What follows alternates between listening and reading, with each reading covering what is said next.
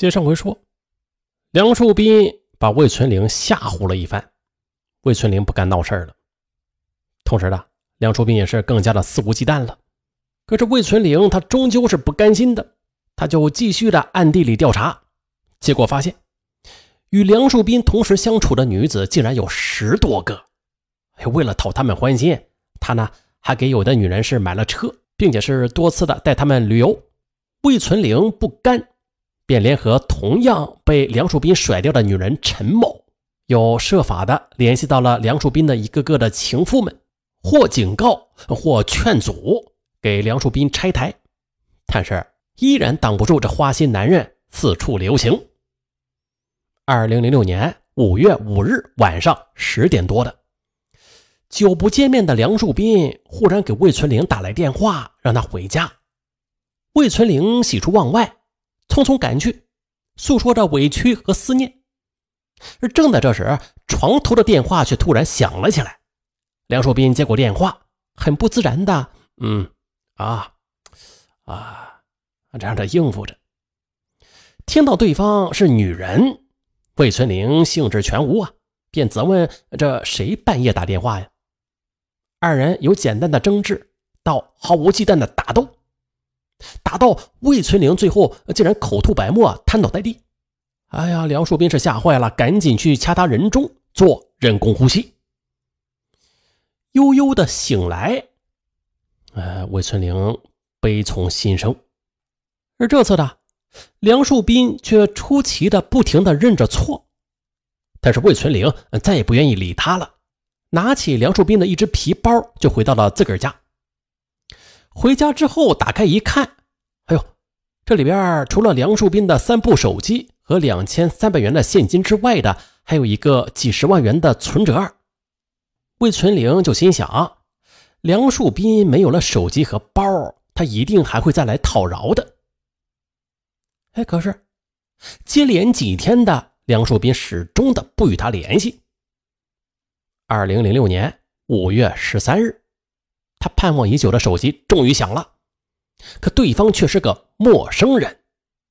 这陌生人说了，半年前他在汇源宾馆给梁树斌交了三十四万元的煤款，可这梁树斌呢，至今都没有给他拉煤。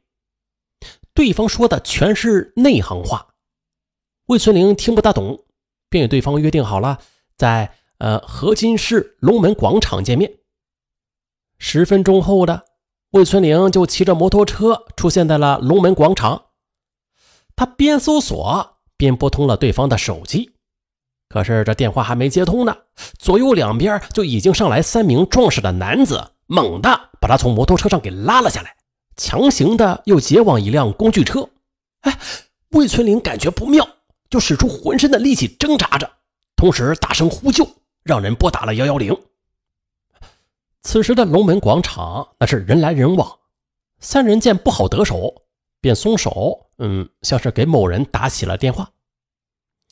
围观者越来越多，几分钟之后的这个民警就来了。魏存玲忽然注意到梁树斌的儿子梁贝也来到现场，并且他与绑架者低声的在说着什么。接下来，梁贝等人就和民警把魏存玲。哎，给扭送到了河津市公安局。在公安局里，刑警一队的贺清彪就问他：“你是什么时候偷到了梁树斌的手机、钱和几十万元的存折啊？”不知过了多久，询问结束了，贺清彪就拿起笔录，让魏存玲在上边签字。之后的他也没有让一同办案的民警看，便收了起来。随后。魏存玲便被送到了河津市看守所。哎，不对呀，自己明明是被劫持的，怎么反成了盗窃犯呢？民警们走了，魏存玲则一个人待在看守所内，对一天来发生的事儿百思不得其解。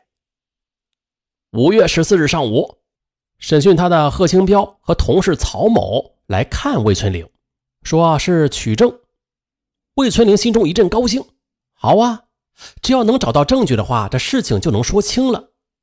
啊，回到自个儿家，魏存玲直冲卧室，熟练的从柜子里拿出了他和梁树斌等人的照片，然后一脸坦然的说：“你们看，警察同志，我和老梁的关系啊，就连他老婆都承认呢，我们真的就是夫妻啊！你们想啊，我拿自己家的东西，那能叫盗窃吗？”可是贺清彪却说了，这些照片与案件无关，哎，不予提取。魏存玲意识到这事情不妙。接下来几天，贺清彪又多次的询问魏存玲，但是魏存玲他却始终坚持自己是被冤枉的。可是审讯他的贺清彪却不管不顾的在笔录上伪造着另外一套文字。这笔录上是这么写的：魏存玲与梁树斌素不相识。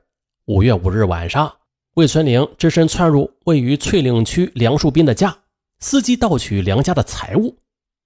梁树斌发现有人偷东西之后的，急忙追赶，但是魏存玲已经盗走皮包和手机等，匆匆的就夺门而逃了。魏存玲被捕之后的儿子常小虎感到莫名其妙，咋回事啊？母亲和梁树斌夫妻多年，一直居住在翠岭区的房子，怎么现在成了从他家偷东西啊？于是的，他就找到了母亲。与梁树斌的合影等，啊，交到刑警一中队高树茂队长的手中。高树茂看过这重要的物证，也觉得这案子有点蹊跷，于是啊，马上的便将这些证据又转交给了贺清彪，希望他查明真相，不要偏听偏信。可没成想的，贺清彪表面上答应，一转头的便将照片扔到了一边。不仅如此。贺清彪还找到同事杨卫东，让他呀在原本没有参与的两次询问笔录上都补签了名字，这样就以便案子更加的圆满。做好这些，贺清彪才将笔录连同被盗的手机、存折等一起放进了案卷。二零零六年七月四日，贺清彪又将有关盗窃案的起诉意见书的底稿交给了高军茂去审阅。不过呢，高军茂在看过之后的，特地的在笔录上面添上了犯罪嫌疑人与受害人保持多年非法同居的关系，哎，这样的字句。拿着这份对领导修改过的意见书，贺清彪又找到了分管副局长审核签字。后来呢，来到打印室，在打印机过程中，贺清彪将高军茂添加的内容就给删去了，再一次的掩盖了。两位之间的情人关系。这边的看守所里，这魏存玲不停的写着材料，反映自己的冤屈，还曾经一度的得到了河津市检察院监所科负责人王允的关注。他向魏存林详细的询问，并且做了多达六页的笔录。魏存玲就苦苦的等着申冤。可这时，王允却接到梁树斌间接说情人的电话，把材料啊，通通的又给压了下来。七月二十四日，河津市检察院依据河津市公安局的起诉意见书，对魏存玲提起公诉，指控他潜入梁树斌家，趁其熟睡之机的盗走三部手机、皮包以及现金两千三百元。二零零六年八月十五日的。河津市人民检察院开庭审理了魏存玲涉嫌盗窃一案。法庭上，审判长王军最后的一次发问：“魏存玲，难道你不愿意认罪，争取法庭对你宽大处理吗？”魏存玲则大声驳斥：“我是在自个儿家里拿东西呢，有什么可以交代的呀？我只不过是瞎了眼，被别人陷害了。”此时，河津市人民法院的一位副院长，他正在参与旁听呢。又结合整个庭审的情况，他终于是忍不住的给审判长传话。从这种种证据来看呢，这个案子是有问题的，被告人呢很可能是被冤枉的。就这样，当天下午的关押一百多天后的魏存玲，终于的被取保候审。八月十六日，河津市政法委、河津市纪检委等部门。迅速的就组成了专案组，就魏存玲涉嫌盗窃一案进行调查。九月十二日，调查结果出来了，河津市公安局最终是撤销了魏存玲涉嫌盗窃一案。紧接着呢，有关部门又经过多方的调查，查明了魏存玲被陷害的真相。原来，二零零六年五月五日晚上，魏存玲和梁树斌打闹之后的，这梁树斌就决定要彻底摆脱他的纠缠。第二天一大早的，梁树斌就经人介绍找到了贺春彪，并且拿出一份假的报案材料。他称魏存玲盗窃自己的财物。贺清彪就给他出主意，说是修改材料。梁树斌当场给了他两千元的办案经费。后来的梁树斌又让儿子找到贺清彪抓捕魏存玲，作为回报，梁树斌又给了他一万元的感谢费。而再后来的，又通过贺清彪的介绍，梁树斌又认识了杨卫东。杨卫东将并不在场的周某作为见证人填入有关表格中。并且私自代签了周某的名字，放回了案卷里。这一切都办妥了，杨卫东也不忘揩油，骗找到梁树斌，称妻子有存款任务。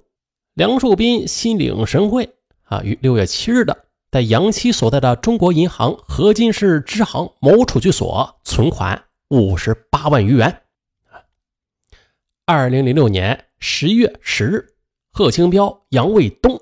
因为涉嫌滥用职权受贿一案，在河津市人民法院开庭审理。法院当庭判决贺清彪有期徒刑两年，对杨卫东免于刑事处罚。梁树斌也是交由司法机关追究法律责任。至此，这起狗血的二奶被诬陷案尘埃落定。嗯，最后再感慨一下吧，这天下之大，无奇不有。这花心男梁树斌。陷害情人，手段那自然是卑鄙无耻的啊！嗯，但是最后还得奉劝像魏存玲这样的女人们，没有自尊自立，你哪能收获幸福啊？又哪里能收获啊爱情啊？好，就说到这儿，我是尚文，咱们下期不见不散。啊，在节目的最后再提醒大家，嗯，用手机淘宝搜索“大舌头尚文”，嗯，不但可以搜出红包。